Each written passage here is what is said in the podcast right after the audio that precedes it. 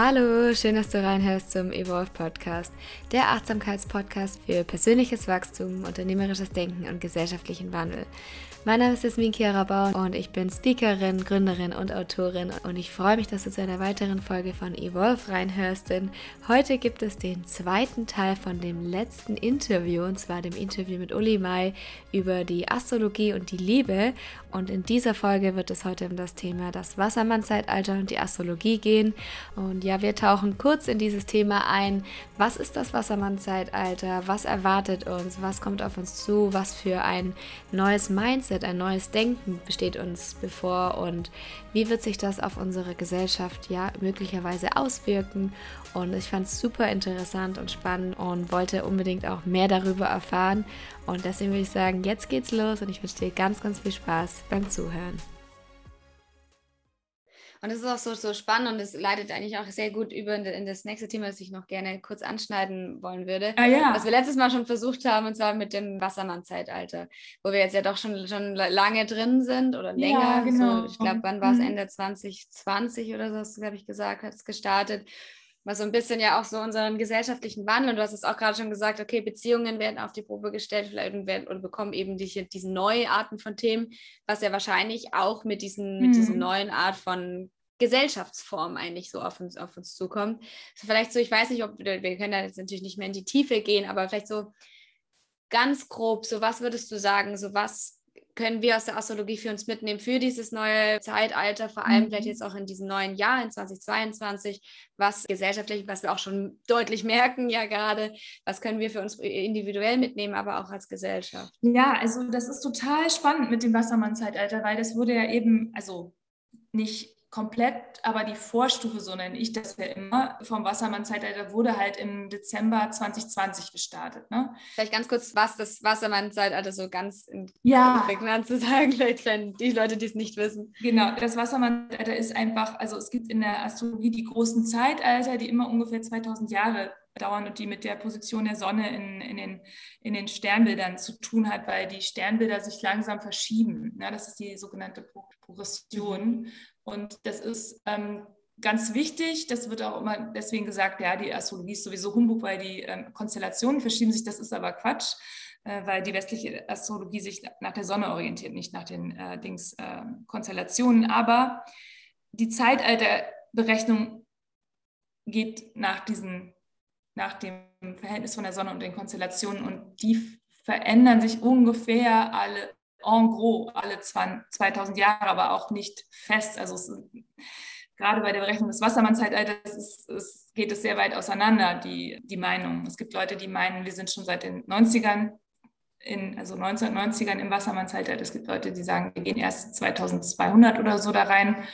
So, weil es eben etwas unscharf ist, mhm. gerade bei, bei dem Wassermann-Zeitalter aus, aus bestimmten technischen Gründen. Aber das Wassermann-Zeitalter ist dann einfach eine Zeit von Wassermann-Themen, also sprich mehr Zusammenhalt, mehr Menschlichkeit oder und oder mehr Konformismus, mehr Gruppendruck, auch auf jeden Fall mehr Technologie und auch das kann negativ und positiv sein. Es kann mit mehr Naturzerstörung und Entfremdung vom Körper und vom Menschlichen einhergehen. Ne? Es könnte aber auch sein, dass man Technologie auf eine positive, produktive, menschenfreundliche und naturfreundliche Weise eben nutzt, um das Leben schöner zu machen. Ne? Das sind die zwei Schwingungen. Wir oszillieren da gerade wild hin und her, eben eben leider noch in der niedrigen Frequenz des Wasserzeit, das spricht Gruppendruck, ähm, Fortschrittswahn auf jeder Ebene und Rücksichtslosigkeit, ne? mhm. Konformismus, der erzwungen wird und so weiter. Also das ist gerade ziemlich dark teilweise, wie sich das anfühlt. Und gleichzeitig ist aber das Wassermann-Zeitalter auch ununterdrückbar mit Freiheit immer verbunden. Deswegen, also es kann nie ewig eine Unterdrückung stattfinden im Wassermann-Zeitalter. Und das wird wieder ungefähr 2000 Jahre lang sein. Ne? Auch um den Zeitraum nochmal eben klar zu machen. Und das, wie gesagt, wir sind an dieser Schwelle, dieser Umbruchszeit. Das merken ja auch alle, also wir merken ja alle, eine alte Welt geht zu Ende, spätestens seit 2020. Das hat sich vom Gefühl her aber meiner Meinung nach schon mhm. vorher angekündigt. So 2013, 14, 15, da wurde alles ja. schon irgendwie so ein bisschen schräger. Irgendwie hat man so gemerkt, äh, und dann 18, 19 war dann so, wo man das Gefühl hatte, ey, irgendwas wird zu viel, irgendwas muss angehalten werden. Das ist eine wie so eine wild gewordene äh, Lokomotive oder so ein ICE, der irgendwie jetzt auf einmal wie so eine Rakete über die mhm. Gleise fliegt und wir, gleich passiert irgendwas, weil es ist alles zu viel. Und das ist ja, ja. genau auch eingetroffen, was man ja in der Astrologie sehr gut gesehen hat auch. Aber das, was wir mitnehmen können, das ist halt super spannend, weil natürlich 0 Grad Wassermann ist natürlich der Anfang vom Zeichen Wassermann und das Anf der Anfang vom Wassermann-Zeitalter symbolisch wenn du so willst. Und da haben sich eben zwei wichtige große Planeten ja eben Ende 2020 getroffen. Deswegen diese Markierung, ne? so, okay, es geht los. Eine Vorstufe, wir werden jetzt da so mhm. rein, ist sozusagen wie so die, das Vorwort in so einem Buch. ja, es ist noch nicht das erste Kapitel, aber wir sind jetzt in der, wir haben es aufgeschlagen mhm. und lesen jetzt dieses Vorwort. Und ja. ähm, das super Spannende ist, dass eben in den nächsten, also dieses Jahr und nächstes Jahr und übernächstes Jahr werden, wird dieser Punkt Null, was nochmal unheimlich toll getriggert werden von verschiedensten Planeten, was auch super selten ist. Und das wird eben diesen Anfang März passieren, wenn Mars und Venus, die beiden Beziehungsplaneten, deswegen passt es jetzt wahnsinnig gut zu unserem Thema, die treffen sich nämlich auf 0 Grad Wassermann.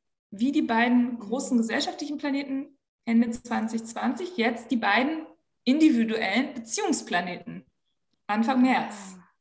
Ja, und das heißt, in irgendeiner Form werden tatsächlich Beziehungen auch ins Wassermann-Zeitalter katapultiert. Und das heißt eben auch, ne, stimmen wir mit unseren Ideen überein? Haben wir die gleichen Freundeskreise? Das ist natürlich jetzt in dieser Zeit, wo so viel Kontroversen über eben Impfen, Nicht-Impfen oder ähm, Verhaltensweisen oder wie auch immer Vorgehensweisen herrschten und sich da sehr stark so Lager teilweise gebildet haben, leider sogar teilweise innerhalb von Freundesgruppen, Familien, was ich mhm. extrem schlimm finde, aber das ist auch dem Zeitgeist geschuldet und die Leute werden dann irgendwie später wieder, wie genauso wie die Leute immer, die an komischen Sachen beteiligt waren, dann im Nachhinein dann immer will es keiner gewesen sein. Ne? Und man muss aber halt, egal wer, wer du bist und welche, welche Meinung du vertrittst, musst immer wach bleiben und sagen, hey, bin ich gerade jemand, der hier aggressiv ist, der spaltet, der irgendwie Vorwürfe macht, der irgendwie sich komisch verhält. Ne? Aber das nur in mhm. Klammern gesagt. Aber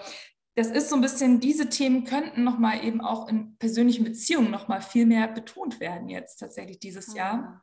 Ne? Mhm. Und da müssen wir eben auch nochmal wahnsinnig aufpassen, eben nicht in diese Ideologisierungen reinzugehen. Ne? Weil das könnte passieren. Mhm. Gleichzeitig ist es auch was Tolles, weil Mars und Venus in was sind ja auch super gute Freunde. Also Freundschaft ist ja immer die beste Voraussetzung oder die wichtigste Voraussetzung für Liebe. Also wenn es keine Freundschaft gibt, dann ist es meistens auch keine richtige Liebe, weil dann ist es meistens nur so eine fatale Anziehung oder so eine, so eine, so eine, ja. so, ein, so ein, weiß ich nicht, so eine karmische äh, Geschichte, ne? wo, wo, wo, wo die, der Schmetterling in die Flamme fliegt und verglüht, so ungefähr. Und danach will man sich auch nicht mal mehr grüßen oder so. Und Wassermann ist halt das Gegenteil. Wassermann ist halt, hey, wir sind auf der menschlichen Ebene uns nah ne? und ähm, wir sind ähm, wir verstehen uns, wir haben gemeinsame Interessen, wir haben vielleicht auch einen gemeinsamen Freundeskreis, wenn man das jetzt in positiven Sinne lebt. Ne? Und mhm. dann nächstes Jahr aktiviert dann Pluto diesen Punkt Null Wassermann. Und das ist dann die richtige Big News, weil Pluto ist natürlich ein unglaublich wichtiger Planet. Und das letzte Mal, als Pluto in Wassermann war, fanden die Revolutionen statt. Das heißt, die amerikanische Revolution, also die Unabhängigkeitserklärung fand kurz davor statt. Die USA haben jetzt im Februar ihren sogenannten, ihre sogenannte Pluto-Wiederkehr. Das heißt, die USA stehen vor einer schon seit Trump und auch schon vorher, jetzt auch durch die ne, politische Korruption in dem Land und etc., die Lagerbildung, die extrem ist und all diese Dinge, die da gerade passieren, aber die stehen vor der größten Herausforderung ihrer Geschichte. Und es kann sein, dass sie einfach zu einer Diktatur werden, dass sich da irgendwas abspaltet, dass da irgendwas auseinanderbricht. Gerade wenn Trump nochmal 2024 gewählt wird, also ich sage auch nicht, dass andere deutlich besser sind, aber er ist auf jeden Fall meiner Meinung nach eine ganz starke Gefahr für die Demokratie, könnte es wirklich in der Diktatur sogar abgleiten. Das heißt, das Land könnte in der Form, wie wir es kennen, zerfallen. Muss nicht, aber es ist eine Möglichkeit. ne, weil Pluto wiederkehrt. Mhm. Das ist zwei, über 250 Jahre, diese Zyklen. Die sind sehr, sehr lang und haben eine extreme Kraft und Macht. Aber Pluto auf jeden Fall das letzte Mal eben als er ein Wassermann war, war die Französische Revolution unter anderem, ne, die unheimlich viel in ganz Europa ausgelöst hat, ne, die die ganze Weltordnung erschüttert hat, wie wir das gar nicht uns vorstellen können. Also es wäre dann das Äquivalent, wie wenn jetzt die Nationalstaaten oder die Demokratie in Frage gestellt wird. Na, weil damals in der Französischen mhm. Revolution die Monarchie galt als Gott gegeben. Es wurde von der Kirche über, unterstützt. Über viele Jahrhunderte hat sich das als Ideologie und als Herrschaftsform etabliert und war absolut erschütterlich, jedenfalls im Prinzip. Und dann wurde in der Französischen Revolution der König enthauptet. Ja, oder er wurde halt hin, also der König wurde hingerichtet und vom Volk sozusagen, das war wie ein Gottessturz. Also das war ja Gotteslästerei dann auch. Ne? Und mhm. das war ja für alle europäischen Staaten, alle Monarchen waren natürlich deswegen wurde Frankreich dann ja auch in der Folge angegriffen von allen europäischen Staaten, weil die halt diesen Herd, Brandherd löschen wollten, ne? von dieser Freiheitsflamme. Das ist natürlich dann nicht gelungen. Und es hat was angestoßen, Pluto in Wassermann, was uns zu unserer heutigen Situation gebracht hat. Und unsere heutige Situation ist auch wieder korrumpiert. Unsere Herrschafts-, also unsere Herrschaftsform Demokratie ist unterwandert von Interessengruppen, Lobbygruppen, komplett korrupt geworden. Leider, ich sage das nicht leichtfertig, sondern ich beobachte seit den 80er Jahren Politik, mhm. äh, seit meiner Grundschulzeit. Wie gesagt, ja. habe ich, glaube ich, letztes Mal schon gesagt.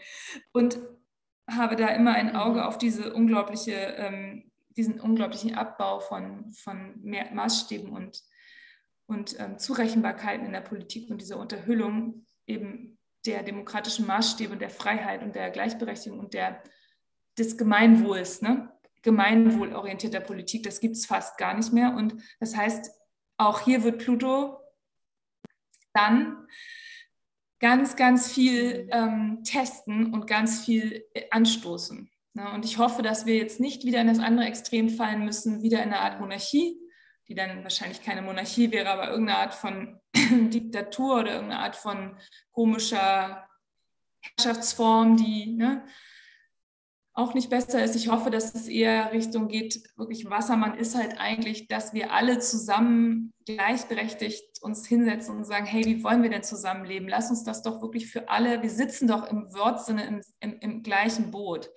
Und die Klimageschichten, das wird auch ab in diesem Jahr nochmal extremst, meiner Meinung nach, beschleunigt werden und ist sowieso in einem Turbobeschleuniger bis 2025, 2026 wenn wir da irgendeine. Kurve nicht bekommen, dann kann es einfach, das ist dann wie so eine Menopause des Planeten, ne? wo die Hormone komplett entgleisen und wo Hitzewallung, Fieber, äh, Schüttelfrost, also ich sehe das in der Analogie, weil ne, die Erde ist ja, ist ja Gaia, Terra ist eine, ist eine Frau.